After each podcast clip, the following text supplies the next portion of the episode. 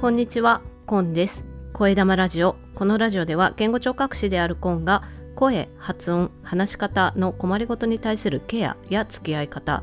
フリーランスとしての挑戦、ブックレビュー、今暮らしている北海道札幌についてお話ししています。今日は2月8日火曜日です。私が今暮らしている札幌では今週末に大雪が一気に降りまして60センチぐらいという記録になっていますけれどもその影響が引き続き今日もありまして幹線道路の渋滞ですとか JR の全面運休ですとか 本当にすごいことになってます。こんなことをねここ5年ぐらいあんまりなかったかなというようなおぼろげな記憶ですけどね。なかなかね急に雪がたくさん降るっていうのは本当に影響が大きいなというのを感じております。今日は火曜日なので火曜日は私のビジネスジャーニーということで私がフリーランスとしてビジネスを始めるにあたって考えていることなんかをつらつらお話ししていますけれども今日はビジネスを始めるにあたって最大の敵は何かというテーマでお話ししたいと思います。まあ、そんな多く語れるほど私まだ何もできてはいないんですけれども私は声の場というオンラインでのボイストレーニングだったり声とか話し方のお悩みをご相談をお受けするというサービスを始めているわけなんですけれどもまあ本当に細々と細々とやっております。でよく言われたりするのが自分で自分のやりたいことをやっていてすごいねみたいな始めるっていうのがすごいねみたいなこと言われるんですけど始めること自体は宣言してしまえばよくってそこはそんなに私にとっては難しくなかったんですけれどもそこからうまく軌道に乗るように進めていくっていうところで今何て言うか滞っているっていうような感覚があります。まあ、いわばスタート地点には立ってみたけれどもスタートから走り始めてそこでちょっと首をかしげているみたいな感じですかねこうスピードがなかなか出てこないとかどうやってそこから走り抜けていったらいいのかっていうことがあんまり思い描け描けていないっていうような感じですかね。でそれはどうしてそういうことになってるかと始めたのに進めてないってどういう意味やねんって思われると思うんですけどまあ、始めたいっていう意欲ばっかりが強くってそこから先の戦略っていうものをしっかり立てていなかったっていうことが大きいかなというふうに思いますね。でまあ戦略とかもそうなんですけど自分で自分のビジネスっていうかねやってみるっていうことを決めて、まあ、やりますって宣言してからすごく思うのがですねコントロールしなきゃいけないことが全部自分でやることになるので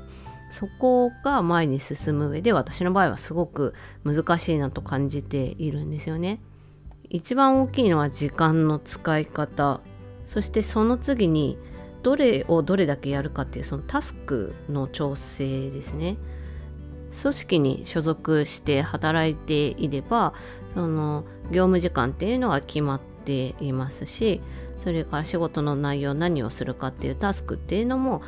大まかには決まっていますよね。そのタスクに、まあ、どれぐらいそれぞれ力を入れていくか優先順位も含めてっていうのは、まあ、その人それぞれの判断にはなるっていうところは組織に属していても一人でやっていても変わらないかなとは思うんですけど、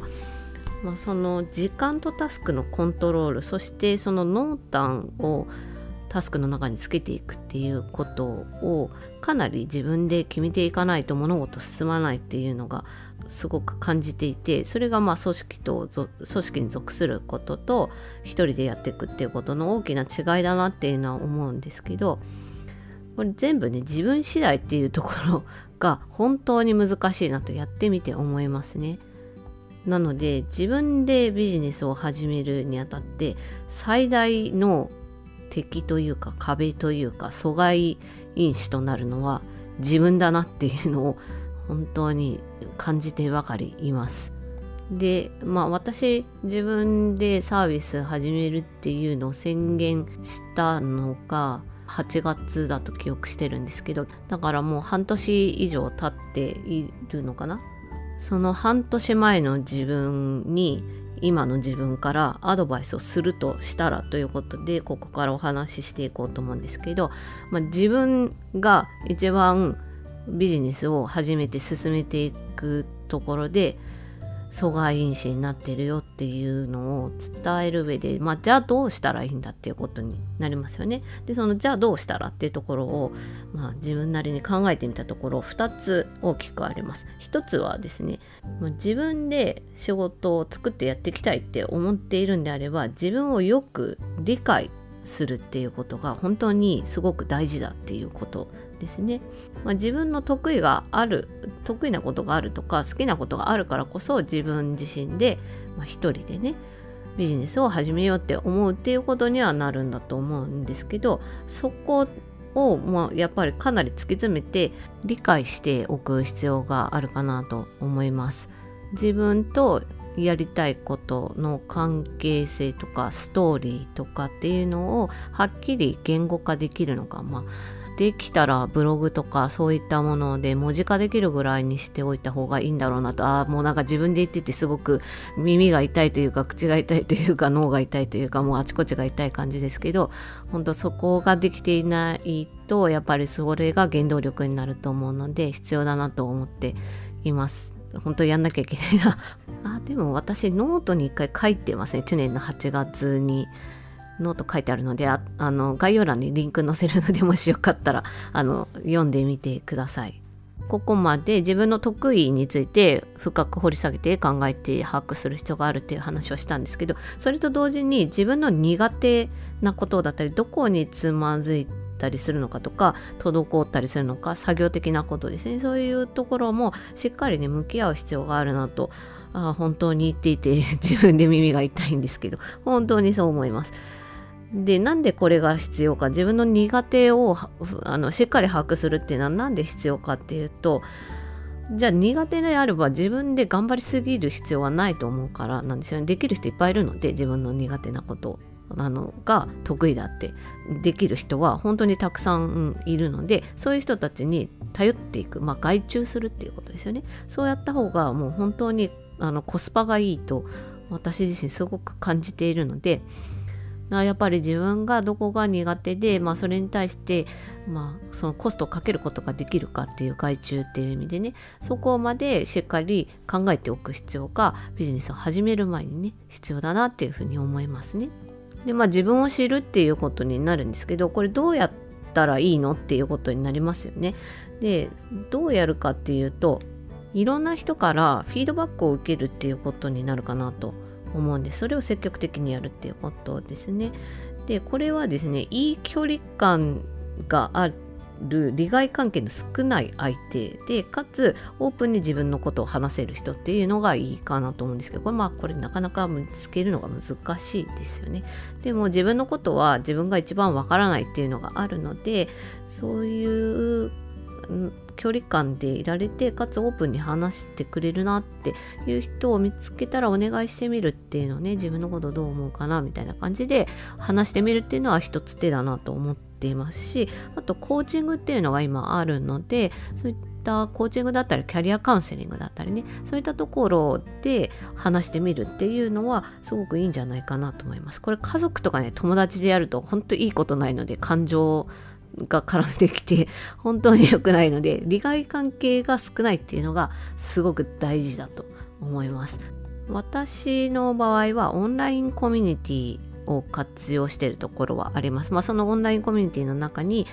コーチングができたりキャリアカウンセリングできたりっていう人もいるしあとはまあオンラインの付き合いなのでやっぱりちょっと距離感っていうものがあったりしてそこでね話しやすいっていうのはあるかなっていうのは思っていますね。で1個のオンラインコミュニティじゃなくて何個かのオンラインコミュニティまあオンラインにも限る必要はないと思うんですけどそういうコミュニティっていうものを持つっていうのは大事かなっていうのは今すごく感じていて今ちょっとこういろんなコミュニティに入れないかなっていうのを模索しているところですね。あとあの2つあるっつって1個だけでかなり長くなってるんですけど もう1個自分のビジネス始めるにあたってやっといた方がいい始める前にやっといた方がいいと思っているのは自分のやるべきことを阻害するもの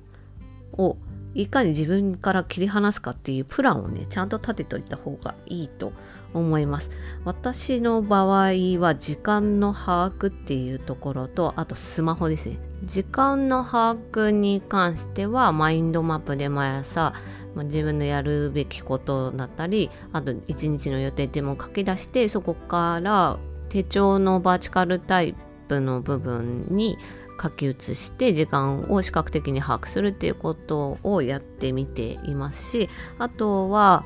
一番私がスマホを見るのが Twitter を見るとかね SNS 見るとかいうところなのでもう SNS はできるだけメッセージのやり取りだったり、まあ、リプのやり取りとあとこの声玉ラジオの発信っていうところに絞らないといけないなっていう認識を強く持つっていうところから始めているのとあとはスマホが怖いっていうね気持ちを持つっていうためにスマホ脳っていう本を今読み始めているところです。まあ、こんな感じで長々と私がビジネスに始めるにあたって最大の敵っていうことでそれは自分であるっていうところからじゃあどうしたらいいのかなって考えたことについて2つ。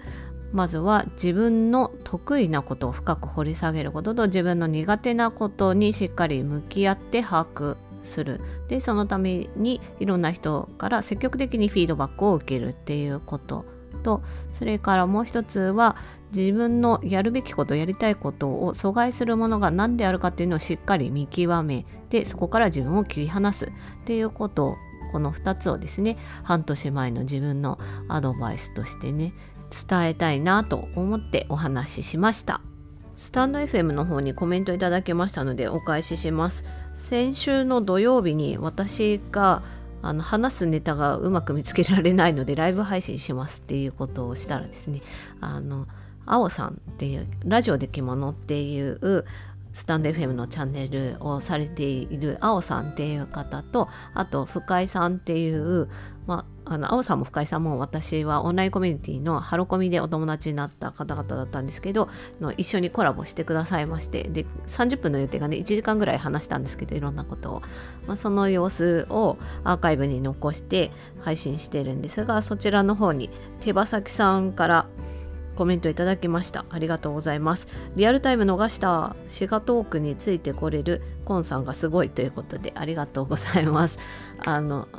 私は全然滋賀県のこと知らないと思っているんですけどあの岐阜県に暮らしていたことが2年間あってその時にあのまあ隣の県なのでね遊びに行ったりすることがあったりとかあとまあ滋賀県を通過して関西滋賀県も関西ですけど、まあ、あの京都とか大阪とか神戸とかにね遊びに行ったりっていうことがあったりとかするのとあと私社会科の科目の中で地理が得意だったので、まあ、そういったところでちょちょっとだけ頭の片隅にあったことをお話ししたっていうぐらいだったんですけどついてこれるって言ってもらえて嬉しいですありがとうございます。コラボでのライブ配信今回初めてだったんですけれどもすごく楽しかったのでまたいつかねタイミングがあればやってみたいなと思います。もしお聞きの方で私なんかとね コラボしてみたいって思う方がいればあのレターなどでお知らせいただければ大変嬉しいです。